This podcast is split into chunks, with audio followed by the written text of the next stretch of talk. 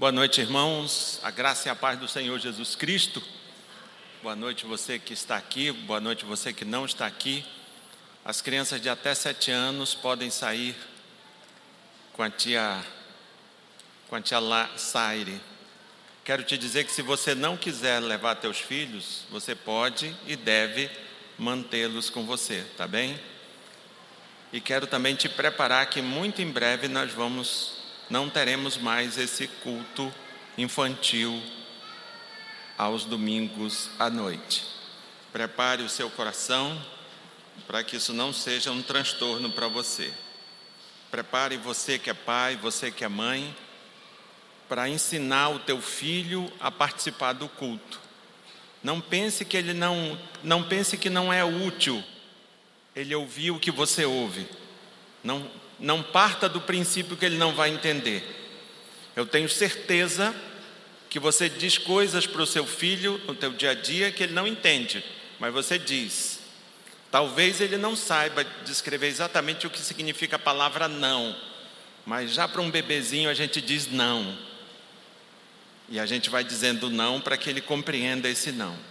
E a gente vai pregando a palavra para esses bebês, para essas crianças, para que eles vão desde criança, comece a perceber que os pais ouvem a palavra e eles também têm que ouvir essa palavra.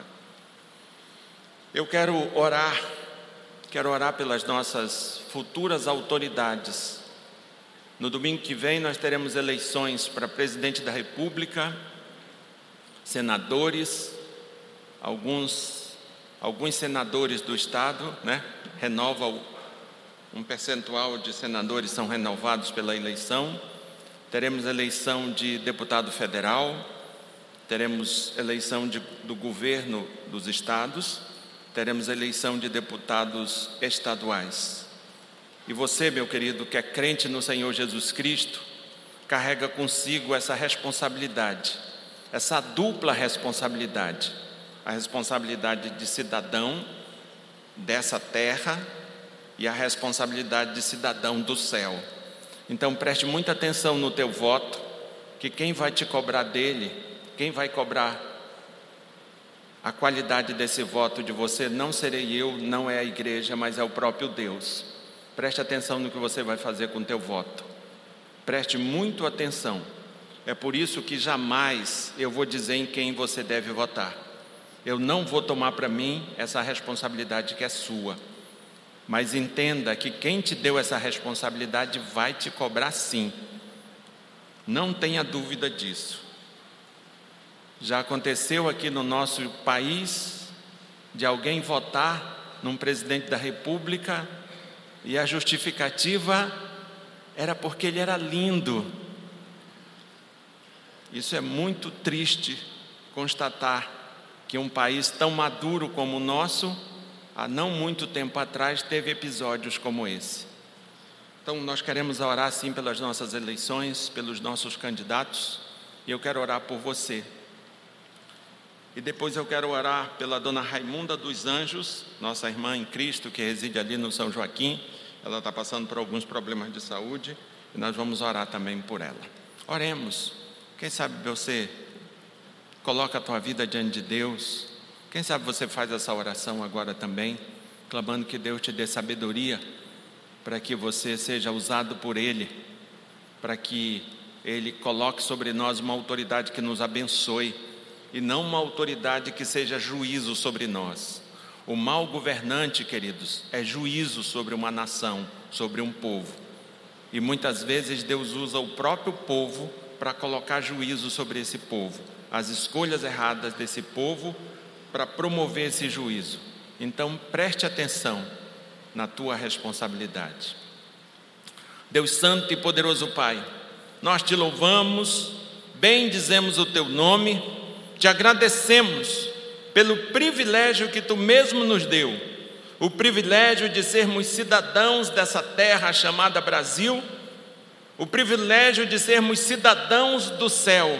Muito obrigado, Deus muito obrigado, especialmente pelo segundo privilégio, que é inominavelmente melhor. Louvado, adorado e bendito é o teu nome. Meu Deus, eu quero clamar a Ti, Senhor, pelas nossas atitudes, pelo nosso voto, meu Deus, que faremos no próximo domingo. Deus, que Tu abençoe o Teu povo, que Tu tome em Tuas mãos o Teu povo, que é conhecido pelo Teu nome, para que esse povo realmente se prostre diante de Ti, busque em Ti sabedoria e direção, para que de fato suas escolhas sejam segundo o Teu querer, segundo a Tua vontade. Deus, toma em Tuas mãos o Teu povo, para que votem, mas votem para o louvor da Tua glória, para que busquem realmente com seus votos adorar e bendizer o Teu nome, serem obedientes a Ti. Tome em tuas mãos, meu Deus, esses homens e mulheres que tu mesmo vai eleger, que tu, pela tua soberania, os elegerá no domingo que vem. Tome em tuas mãos essas pessoas e as abençoa em nome de Jesus Cristo. Não permita, Deus, que o teu juízo seja exercido sobre nós, elegendo, Deus, pessoas contrárias à tua, à tua palavra, contrárias aos teus valores. Deus, tem misericórdia de nós não exerça, meu Deus, sobre nós o teu juízo. Por isso, Senhor, nos usa para que o nosso voto tenha qualidade e faça toda a diferença em nome de Jesus Cristo. Quero, meu Deus, clamar a Ti pela vida da dona Raimunda dos Anjos, nossa irmã em Cristo, que passa por problemas de saúde, que Tu abençoe a Tua filha, que Tu estenda a Tua mão para abençoar, para curar, que tu estenda, meu Deus, a tua mão para restaurar a saúde dela, para encaminhar tratamentos, e que assim, meu Deus, ela perceba, ela sinta a tua graça e a tua misericórdia transformadora em sua vida, curadora em sua vida, em nome de Jesus Cristo. Amém. E amém. Nós vamos abrir nossas Bíblias. No livro de Números, capítulo 16, livro de número, Números, capítulo 16, do verso 1 ao verso 19.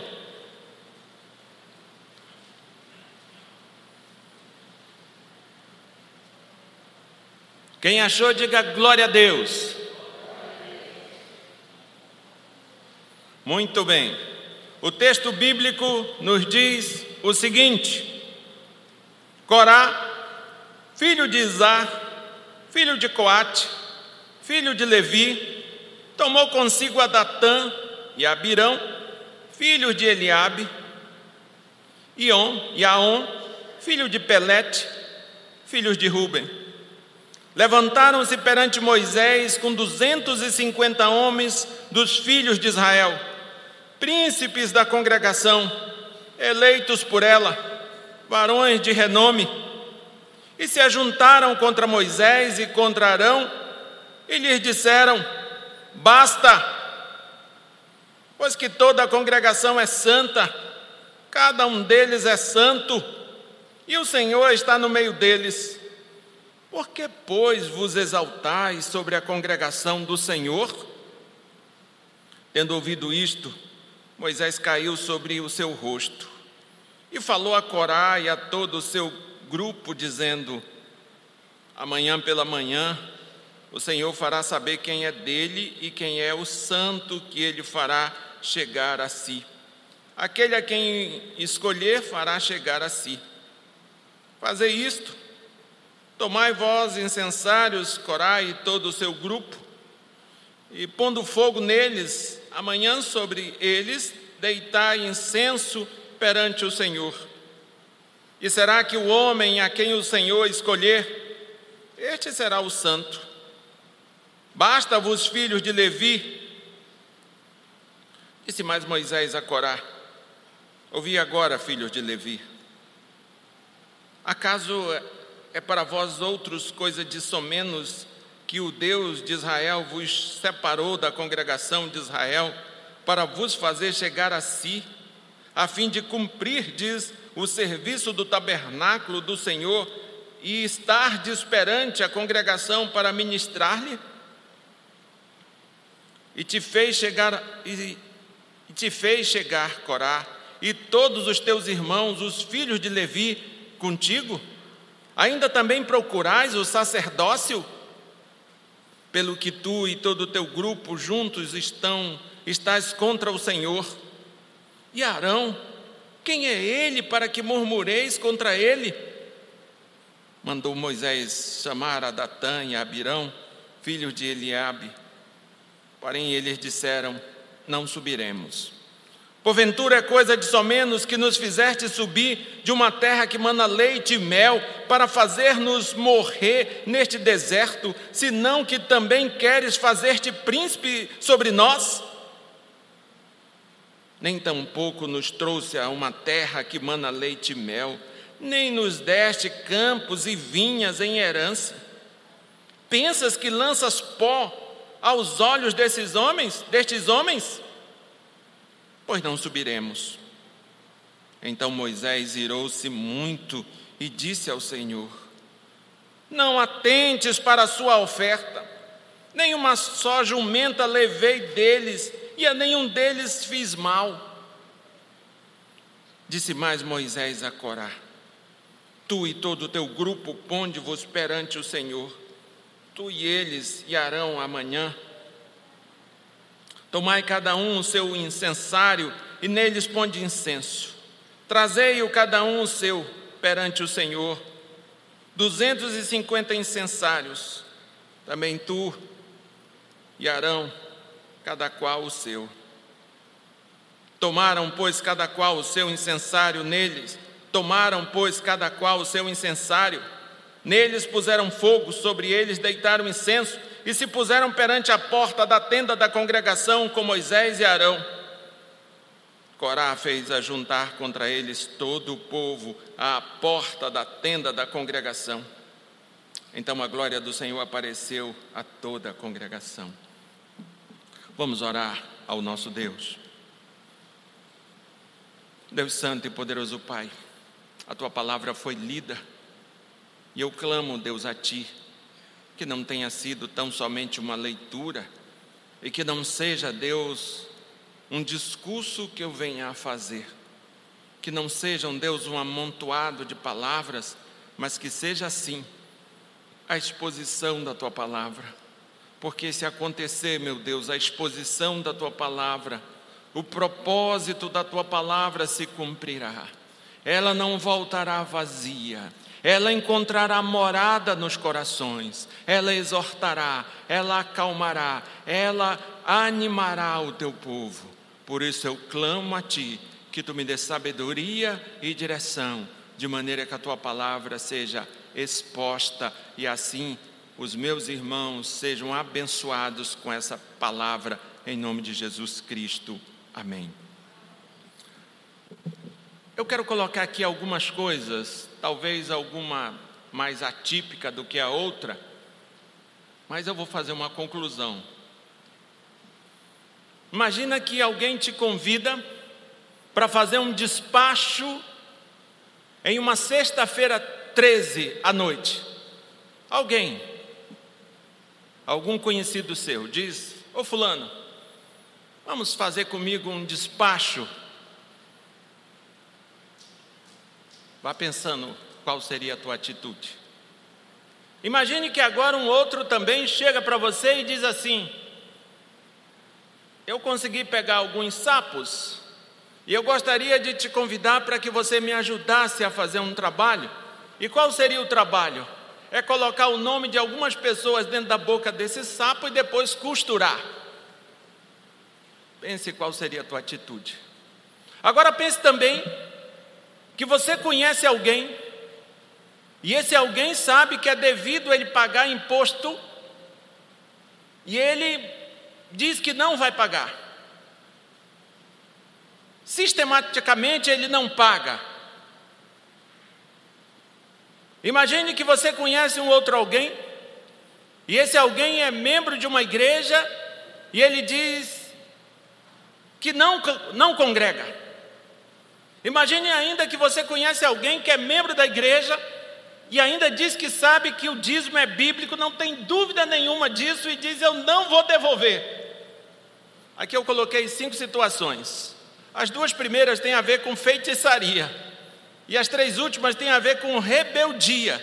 E por que colocar esse negócio na mesma, no mesmo balaio? E por que começar falando dessas coisas como se fossem as mesmas? Porque a Bíblia diz que são as mesmas, queridos.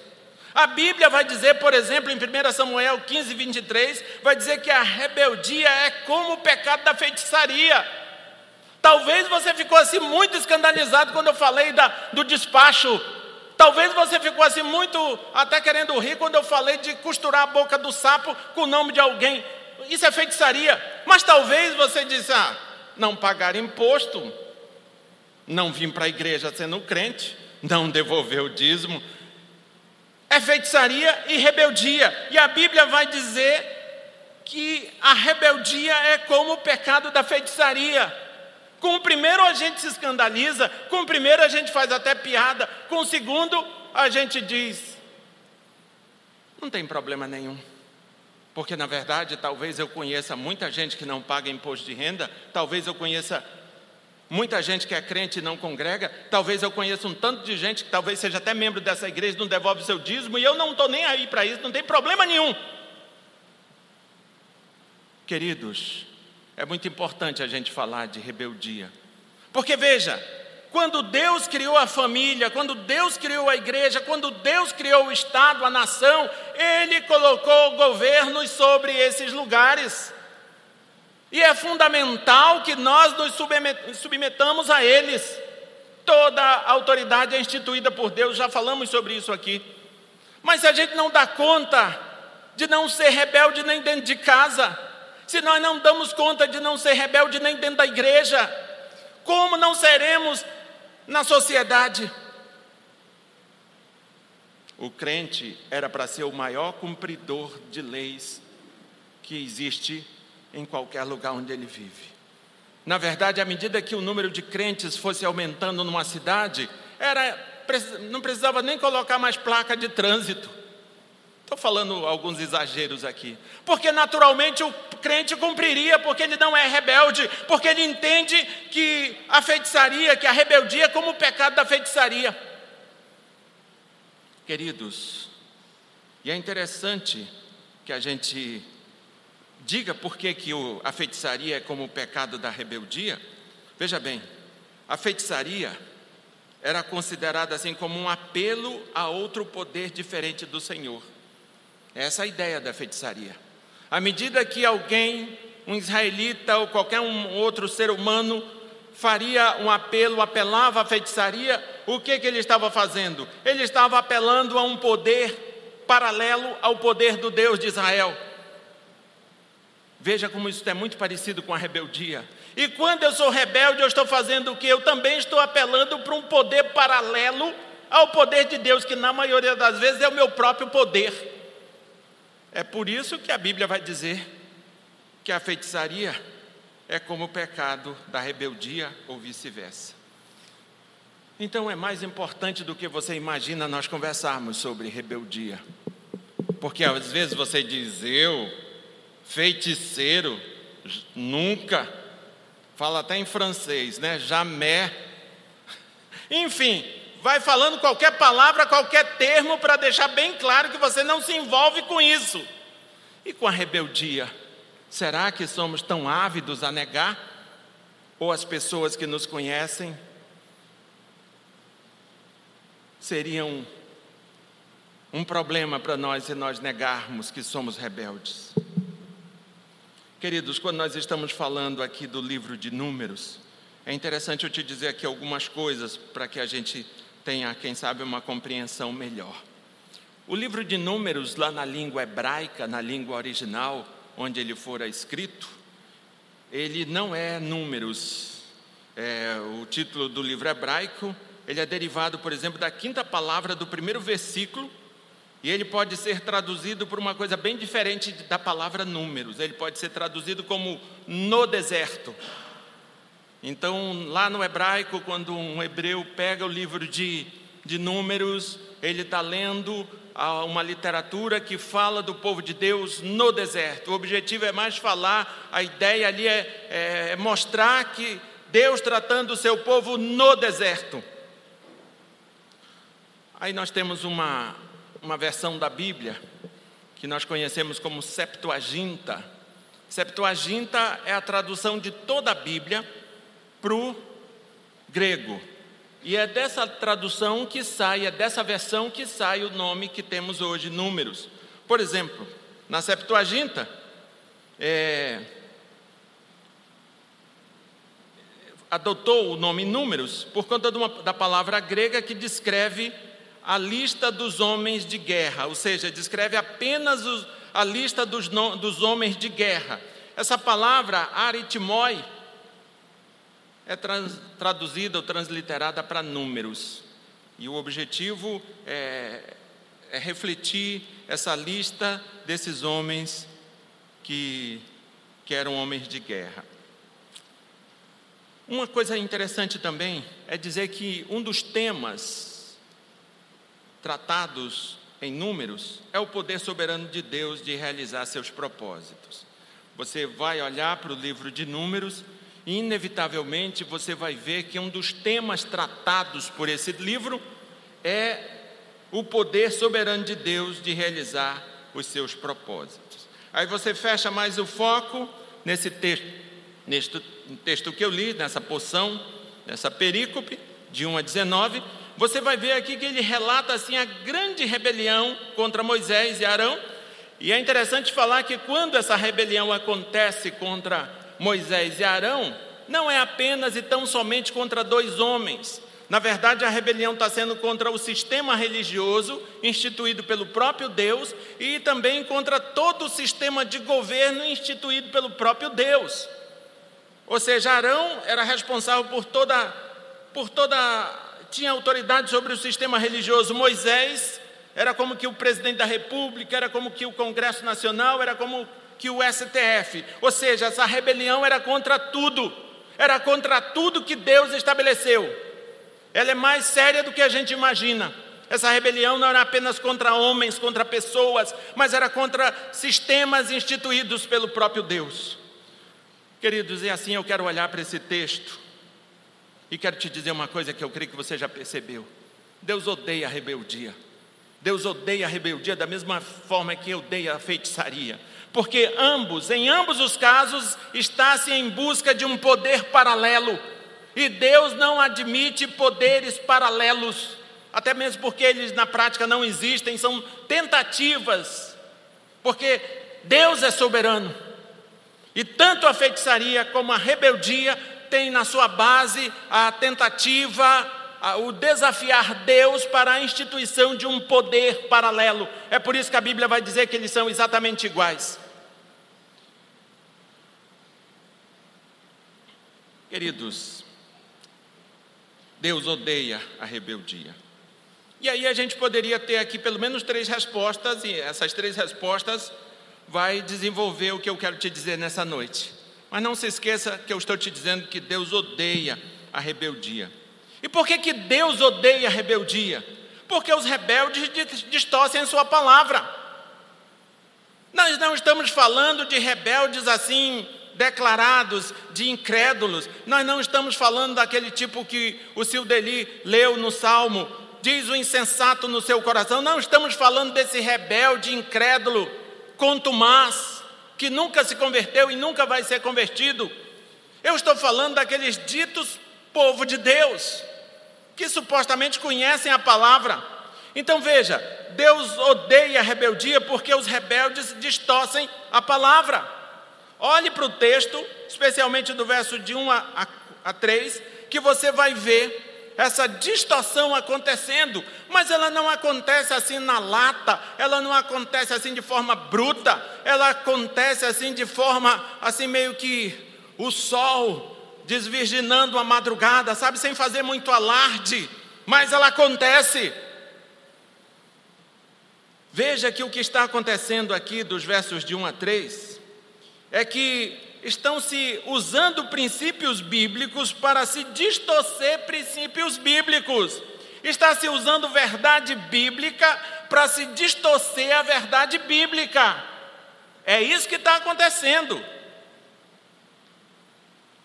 E aqui tem pelo menos dois que eu quero te chamar a atenção, esses dois. O primeiro princípio e o segundo que está sendo o primeiro sendo usado para distorcer o segundo.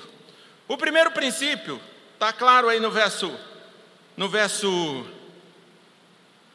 no verso 3. O primeiro princípio é todo o povo de Deus é santo e sacerdote. Esse é um princípio estabelecido pela Bíblia. Se você olhar no verso 6 do capítulo 19 do, do livro de Êxodo, você vai ver que, que Deus está dizendo: Vós me sereis reinos de sacerdote, nação santa. Ou seja, todo o povo de Deus é santo e sacerdote, todo o povo de Deus foi separado por Deus e tem acesso a Deus. Eles estão falando uma verdade, eles estão falando um princípio bíblico. Mas veja, um outro, eles pegam esse princípio bíblico e quando eles dizem que que, que toda a congregação é santa, e cada um deles é santo, e o Senhor está no meio deles. Isso é um princípio bíblico. Mas perceba o resto, a continuidade do versículo 3, que você vai ver a distorção. Eles estão usando uma verdade bíblica para jogar fumaça em cima de uma mentira, de uma coisa que não é verdade. E agora eles estão menosprezando, eles estão desprezando um outro princípio bíblico. Toda autoridade é instituída por Deus. Romanos 13 diz isso.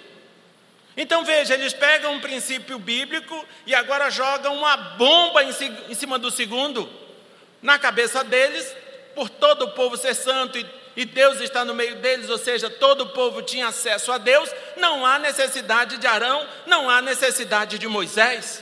Veja o que está sendo feito aqui. É um princípio bíblico para distorcer, para acabar, para dizimar, para liquidar um segundo princípio bíblico. E o que que a gente, e como é que a gente encontra isso nos nossos dias? Na relação marido e mulher.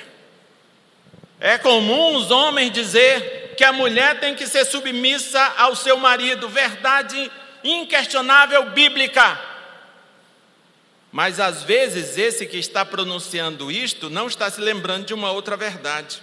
Às vezes ele está dizendo isso para ser um autoritário, para ser um marido bem fora do padrão bíblico. Ele está dizendo que a mulher tem que ser submissa a ele. E ele está dizendo isso às vezes para sair a hora que ele quiser, não se envolver com nada do, das coisas da casa, para ser um total omisso. Ele está dizendo uma verdade mas ele está esquecendo de uma outra. A mulher tem que ser submissa ao marido, mas tem um outro princípio: maridos, amai vossas esposas como Cristo amou a igreja. Hã? Os dois são verdade. Se eu recorto um e distorço um, se eu recorto um com o intuito de distorcer o outro, deixou de ser verdade e passou a ser uma mentira. Você quer ver uma outra? Deus é amor. Deus é amor, sim.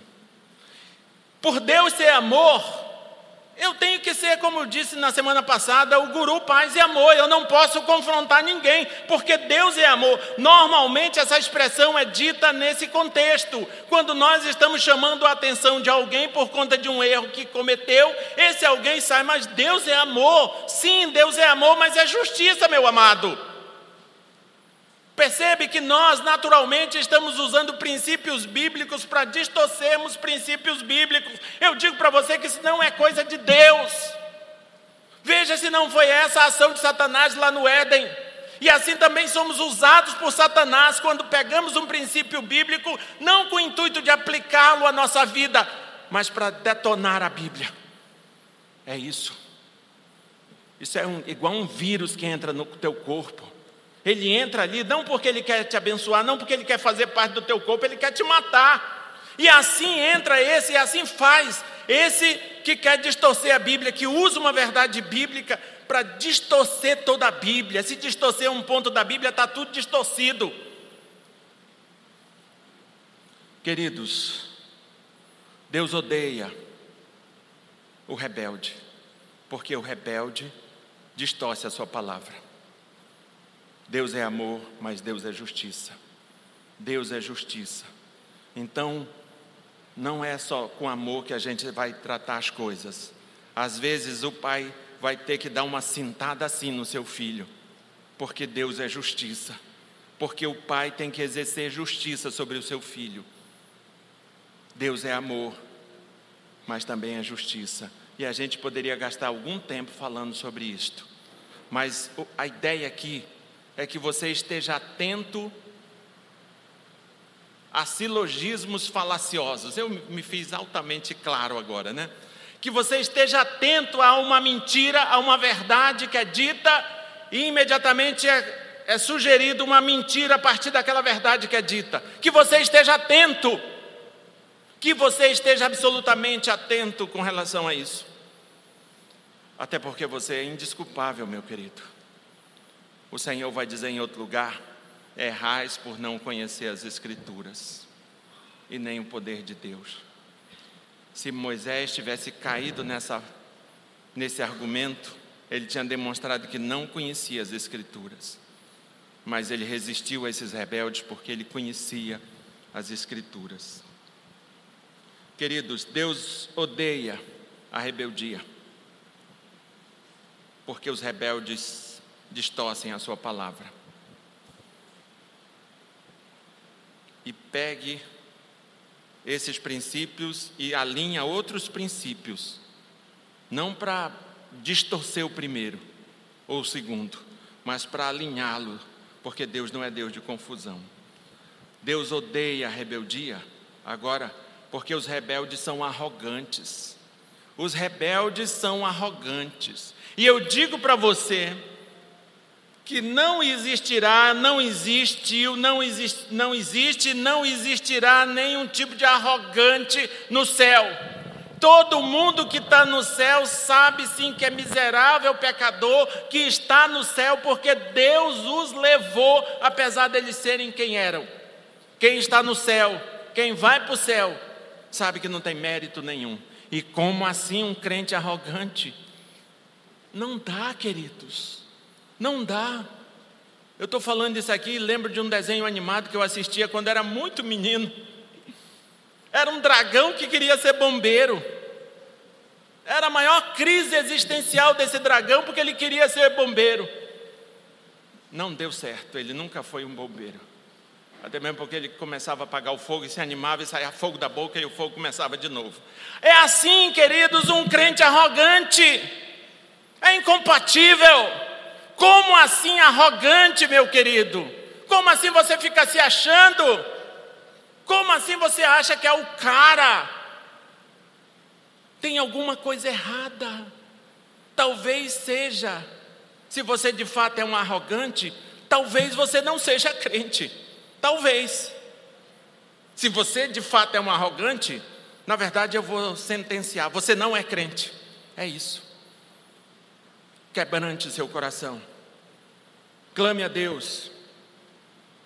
Queridos, os versos 4 a 10 vai tratando dessa situação do arrogante. Por quê? Porque eles já eram levitas. Esse povo já havia sido escolhido por Deus. Veja, era uma multidão do povo de Israel. No meio dessa multidão, Deus escolheu da tribo de, de Levi aqueles para serem levitas, ou seja, eles já eram muito, já era muita coisa, mas eles queriam ascender ao cargo de sacerdote. Esse negócio de ser levita é pouco demais, moço. Sabe, é muito, muito pequeno. Eu quero ser sacerdote. E às vezes, queridos, a gente não está dando conta de ser aquilo que, que deveríamos ser, mas estamos querendo ser alguma coisa a mais, não é verdade? Às vezes a gente não está dando conta nem de cuidar desse pouco dinheiro que Deus nos deu e fica sonhando em ter mais. Compreende? A gente já está todo endividado ganhando mil reais e fica pedindo dez mil reais para Deus. Ou seja, só multiplicando o problema. Porque na maioria das vezes o problema não é o tanto de dinheiro que eu estou ganhando, o problema é a forma errada que eu estou cuidando desse dinheiro. Queridos, isso se aplica ao dinheiro e se aplica a todas as demais coisas. Se você não dá conta de fazer bem feito aquilo que Deus já te deu, como assim você fica pedindo mais? Você não dá conta de cuidar de um gato, fica pedindo uma onça para Deus. É mais ou menos essa proporção. a onça vai te comer. É por aí, é, assim que, que é a dinâmica da coisa. Queridos, e é disso que nós estamos falando. Eles não davam, não estavam dando conta de ser de fato quem eles deveriam ser. Porque se tivessem dado conta, eles estariam muito satisfeitos com a realidade de ser levita. Mas eles não estavam dando conta, por isso que eles estavam muito insatisfeitos. Queridos, e aqui é interessante eu te relembrar. Deus odeia a rebeldia porque os rebeldes são arrogantes. O rebelde é metido, me perdoe a expressão, é metido a besta. Ele se acha e Deus não tolera esse tipo de gente. Mas veja aqui Deus, aqui na verdade Moisés, ele nos ensina a lidar com os arrogantes nesse contexto de rebeldia. Moisés ele nos ensina a, a lidar com ele. Veja, o que que Moisés faz? Ele ora. Não pense que você vai poder depender de você mesmo para lidar com alguém que diz que é crente e é arrogante. Você não tem base, a tua, a tua estrutura física não dá, estrutura física, emocional, não dá conta de resolver isso. Você necessariamente precisa de uma, de uma força que não está em você, você precisa de Deus. É isso que Moisés está dizendo aqui. Moisés ora. Ele ora porque, do ponto de vista humano, é impossível a gente ter alguma condição de lidar e de sair vitorioso no embate com uma pessoa que diz que é crente é arrogante. Não tem condição. Ela está com, com a crise existencial sem precedente. Então ela, Moisés ora. E você vai ver isso aqui no verso no verso 4. Aí está de uma forma diferente, mas isso significa a oração. O verso 4 diz: Tendo ouvido isto, Moisés caiu sobre o seu rosto. Em outras palavras, tendo ouvido isso, Moisés orou. Disse: Ah, Senhor, tem misericórdia. Mas o que mais Moisés fez? Moisés ele confia plenamente na soberania de Deus. Vá vendo o desenrolar dos versos 4 a 11, que você vai vendo que é isso que é isso que ele está fazendo, ele está crendo plenamente na soberania de Deus. E Moisés faz uma coisa também: Moisés confronta os levitas com o pecado de terem desprezado os privilégios dados por Deus. É interessante a gente pegar essa ideia aqui de Moisés. Primeiro, ore, depois, confie plenamente na soberania de Deus. E depois, não fique dando uma de politicamente correta, dizendo está tudo bem. Não está tudo bem, coisa nenhuma. Você está diante de, um, de um rebelde arrogante. Não está tudo bem, o confronte. Mostre para ele que ele está desprezando um privilégio que o próprio Deus deu a ele. Confronte ele com isso. Queridos, nós poderíamos falar de tantos privilégios que temos o privilégio de congregar, o privilégio de sustentar a obra de Deus, o privilégio de evangelizar. E tem muita boa gente que está na igreja e não faz isso e fica sonhando com coisas, parece um fantástico mundo de Bob, sonhando uma realidade inexistente, enquanto a realidade real está desprezada. Não dá conta de fazer nem o que está tá posto e fica sonhando com coisas que ainda não são reais. Confronte dessa forma, ore, confie plenamente em Deus, mas confronte essa pessoa com o pecado de ter desprezado o privilégio que Deus deu. No caso aqui desses levitas, eles estavam achando muito pouco ser levitas, eles queriam ser sacerdotes. Às vezes Deus te chamou foi para ser exatamente o que você é. Às vezes Ele te chamou para ser exatamente o que você é, mas você não se aplica em ser e aí fica só sonhando em ser o que você não é. Queridos, Deus odeia a rebeldia, porque os rebeldes distorcem a sua palavra, porque os rebeldes são arrogantes. Mas tem mais uma razão pela qual Deus odeia a rebeldia. Os rebeldes são insensatos. Veja se não é isso que está acontecendo nos versos 11 a 19. Veja a tamanha insensatez desses rebeldes. E o que é insensatez? Insensatez é falta de juízo, é loucura, é maluquice. Insensatez é eu estar tá totalmente, os meus, a minha fala está totalmente desconexa com, com o que eu digo que creio, a minha fala, a minha atitude, não haver conexão nenhuma com aquilo que eu digo que creio, naquilo que eu falo e naquilo que eu faço. E é disso que nós estamos falando. Queridos, Corá, todos os levitas, bem como todo o povo de Israel, sabiam que quem os tirou do Egito com a promessa de os levar para a terra prometida foi Deus. Eles sabiam disso, ficou absolutamente claro em tantos episódios, especialmente nas pragas. Especialmente quando Deus fez abrir o Mar Vermelho e todos aqueles outros milagres que aconteceram por ocasião da saída deles do Egito. Eles sabiam que havia sido Deus quem os tirou. Mas o que, que eles fazem? Eles não, não percebem, eles fazem de conta que não foi Deus, porque eles não dão conta de ver Deus, e também não têm coragem de atacar Deus. E o que, que eles fazem? Eles atacam o mensageiro. É igual você dar uma surra num carteiro que te levou uma cobrança. O carteiro é só o mensageiro, meu amado. É igual você ficar com raiva de mim porque eu te disse a verdade da palavra de Deus. Eu só sou o mensageiro. É igual você ficar irado comigo porque eu digo que se você é crente e não devolve teu dízimo, você está roubando. Eu só sou o mensageiro, não fui eu que escrevi isso. Compreende? É igual você ficar irado comigo porque o conselho da igreja te disciplinou. Nós só somos o mensageiro, nos ajude.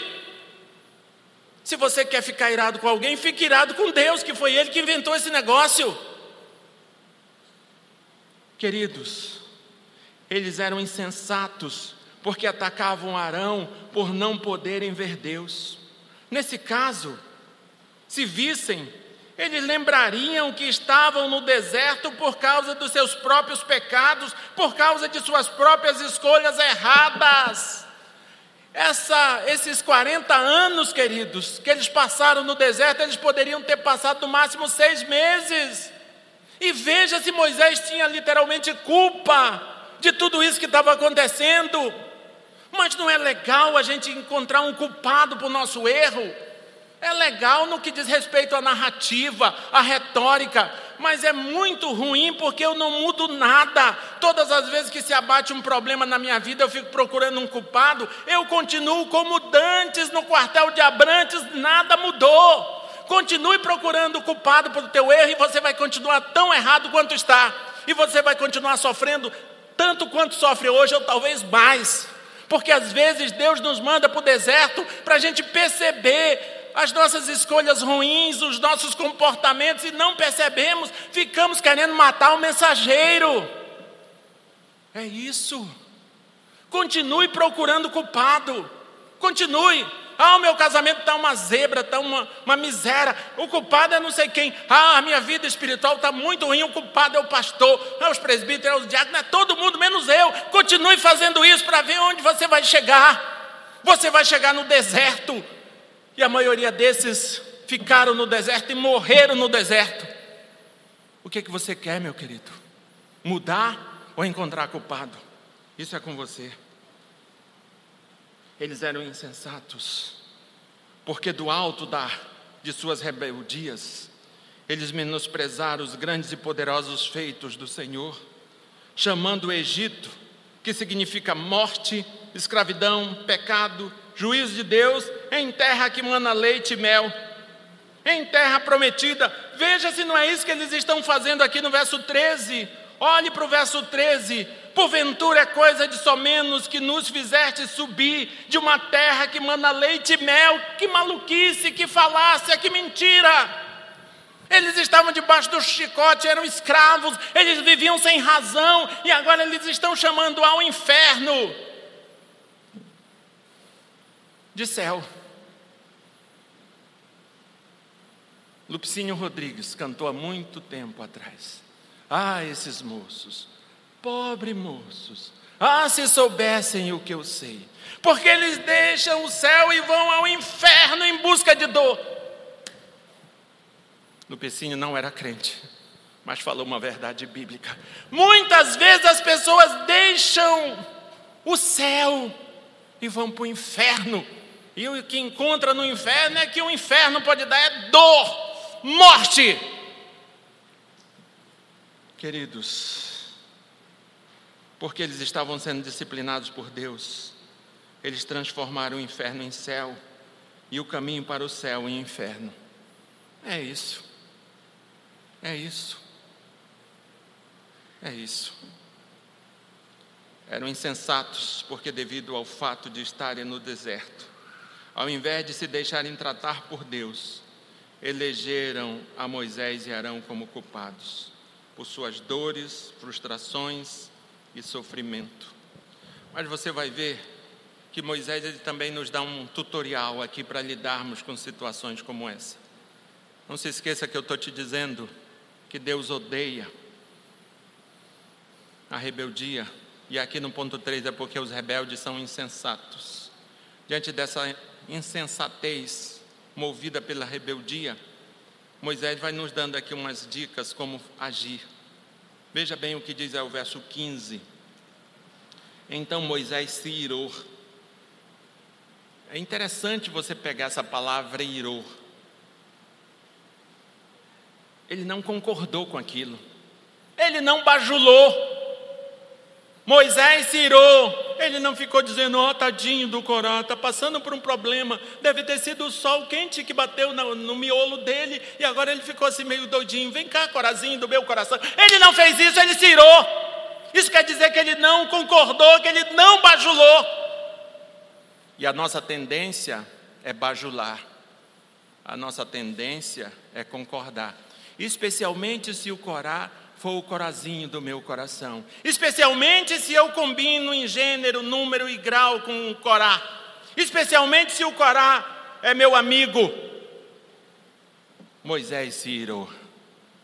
Corá era amigo dele, sim. Era chegado dele, era povo de Deus, de, de Moisés. Mas Moisés lembrou de sua responsabilidade. O texto diz que Moisés se irou, ou seja, não concordou, não bajulou fez o que precisava ser feito, se posicionou como deveria ter se posicionado. E eu espero que, em nome de Jesus, se você se colocar numa situação dessa, análoga, parecida, igual que nem aqui Moisés se colocou, que você também se ire, que você não concorde, que você não bajule, porque quem vai te cobrar isso não sou eu, é o Deus que, é o mesmo Deus de Moisés, é Ele quem vai te cobrar isso. Mas veja, o verso 15 nos diz algo mais. O verso 15 vai dizendo que Moisés, então Moisés se irou e muito disse ao Senhor: Não tendes para, não atentes para a sua oferta, nenhum só jumento levei deles e nenhum deles fiz mal. Se fosse eu, certamente eu dizia: nenhum só jumento eu levei desses jumentos para eles me, me tratarem como se eu fosse um jumento. Era mais ou menos isso que eu diria. Mas Moisés não disse isso. Moisés disse: nenhum só jumento levei deles. O que que em resumo ele está fazendo aqui, queridos? Moisés clama a Deus que trate os insensatos como de fato são, rebeldes. Moisés está clamando a Deus que Deus os trate como de fato eles são, rebeldes. Se você quer saber como é que você deve tratar gente que age assim, está aqui. Trate como de fato são rebeldes. Não fique passando a mão na cabeça de quem você sabe que é rebelde. Queridos, Deus odeia a rebeldia. Os rebeldes distorcem a palavra de Deus. Os rebeldes são arrogantes, desprezam os privilégios que Deus lhes deu. Os rebeldes são insensatos. Ao invés de se deixarem tratar pela disciplina de Deus, se rebelam contra um mensageiro de Deus. Mas os rebeldes, a continuidade do texto vai nos dizer que os rebeldes não se prejudicam somente, somente a si, os rebeldes não prejudicam somente a si, mas a todos que com eles têm alguma relação. O texto de, do capítulo 16, verso 20 a 21. Disse o Senhor a Moisés e Arão: Apartai-vos do meio desta congregação e eu os consumirei num, num momento. Veja o que está acontecendo aqui. Deus não está olhando mais somente para esses 250 que estavam se rebelando. Deus agora está olhando para toda a nação e está dizendo: rebelde. É toda a nação rebelde, simplesmente porque estavam junto deles. Os demais povos de Israel não tinham feito o que esses 250 fizeram, mas estavam alinhados ao lado deles, e Deus olha para eles e diz: Afasta do meio dessa nação de rebeldes, que eu vou acabar com esse negócio, que eu vou destruir todo mundo. Veja, a rebeldia é contagiante, contagiante e comprometedora. Ande com rebelde, que você será também um rebelde. É basicamente isso. Disse o Senhor a Moisés e Arão: Apartai-vos do meio desta congregação, e eu os consumirei num momento. E você vai ver que Moisés se prostra, e você vai ver que esse povo, toda a congregação que estava do lado desses rebeldes, atravessaram a rua, saíram do lado da rebeldia e vieram para o lado do consenso, da, da submissão a Deus. É basicamente isso que vai dizer o desenrolar do texto. A, a, congregação de Israel, com exceção desses rebeldes, atravessa e vem para o lado da submissão. Se você continuar lendo o texto, você vai, ler, vai ver isto. Qual é a minha palavra caminhando aqui para, os, para as considerações, que é isso que eu já estou fazendo saia do lado da rebeldia e venha para o lado da submissão. Se você continuar do lado da rebeldia, Deus vai continuar te vendo como rebelde. Por mais que necessariamente você não tenha tido uma atitude rebelde, mas se você se alinha ao lado do rebelde, Deus vai te tratar como rebelde. É isso. Queridos, todos os que pertenciam a Corá, verso 31 vai dizer assim, ó. Verso 31. E aconteceu que, acabando ele de falar todas estas palavras, a terra debaixo deles se fendeu.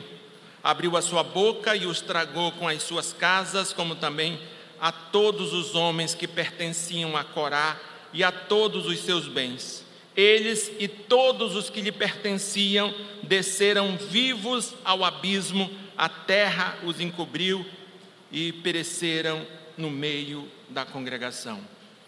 É interessante eu te dizer: atravesse a avenida, saia do lado da rebeldia e venha para o lado da submissão. Não se esqueça que toda autoridade foi instituída por Deus. A autoridade da igreja, a autoridade da família, a autoridade dos governos foram instituídas por Deus. Nós não somos autoridades porque arrogamos para nós o direito de ser. Nós somos porque Deus nos fez autoridade. Presidente da República, senadores, deputados, governo, juízes, pastores, pai de família, mãe de família, nós somos autoridades porque Deus nos fez. Se você continua de forma contumaz, se levantando contra essas autoridades, pode ter certeza que Deus vai te tratar ou te trata como um rebelde. Mas a boa notícia é que você pode atravessar a rua. A boa notícia é que você pode sair da ala rebelde e vir para a ala submissa ao Deus Todo-Poderoso. Queridos, a punição dos rebeldes não foi só para os cabeças, não foi só.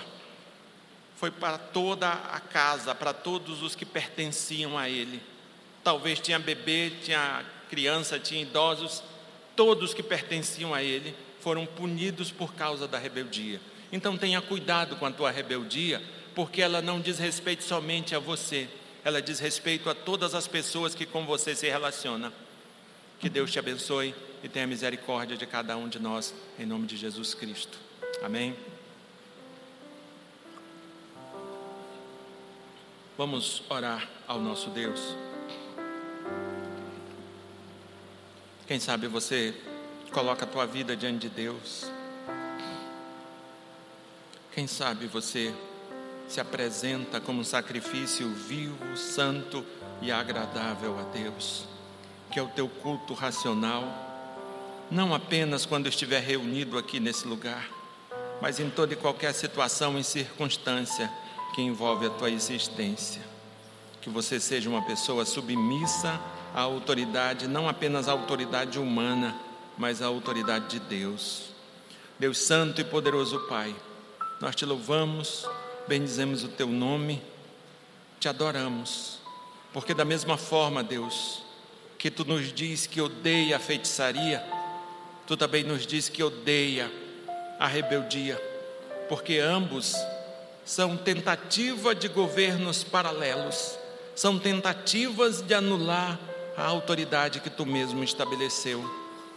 Meu Deus, que tu trate com o nosso coração, para que não sejamos encontrados por ti como rebeldes, mas que sejamos encontrados por ti como verdadeiros adoradores, pessoas que estão submissas a ti, a tua palavra, a, ao que tu mesmo estabeleceu. Nos abençoa, meu Deus, para que não queiramos distorcer a tua palavra, para que não sejamos arrogantes, para que não queiramos desprezar os privilégios que tu nos deu. Nos abençoa, em nome de Jesus Cristo. E que o amor de Deus, o Pai, a graça do Senhor Jesus Cristo, a comunhão com o Espírito Santo, nos façam submissos em todo tempo e lugar, para que a nossa vida, a nossa existência, o nosso pensar e o nosso agir sejam agradáveis a Ti em todo tempo e lugar. Em nome do Pai, do Filho e do Espírito Santo.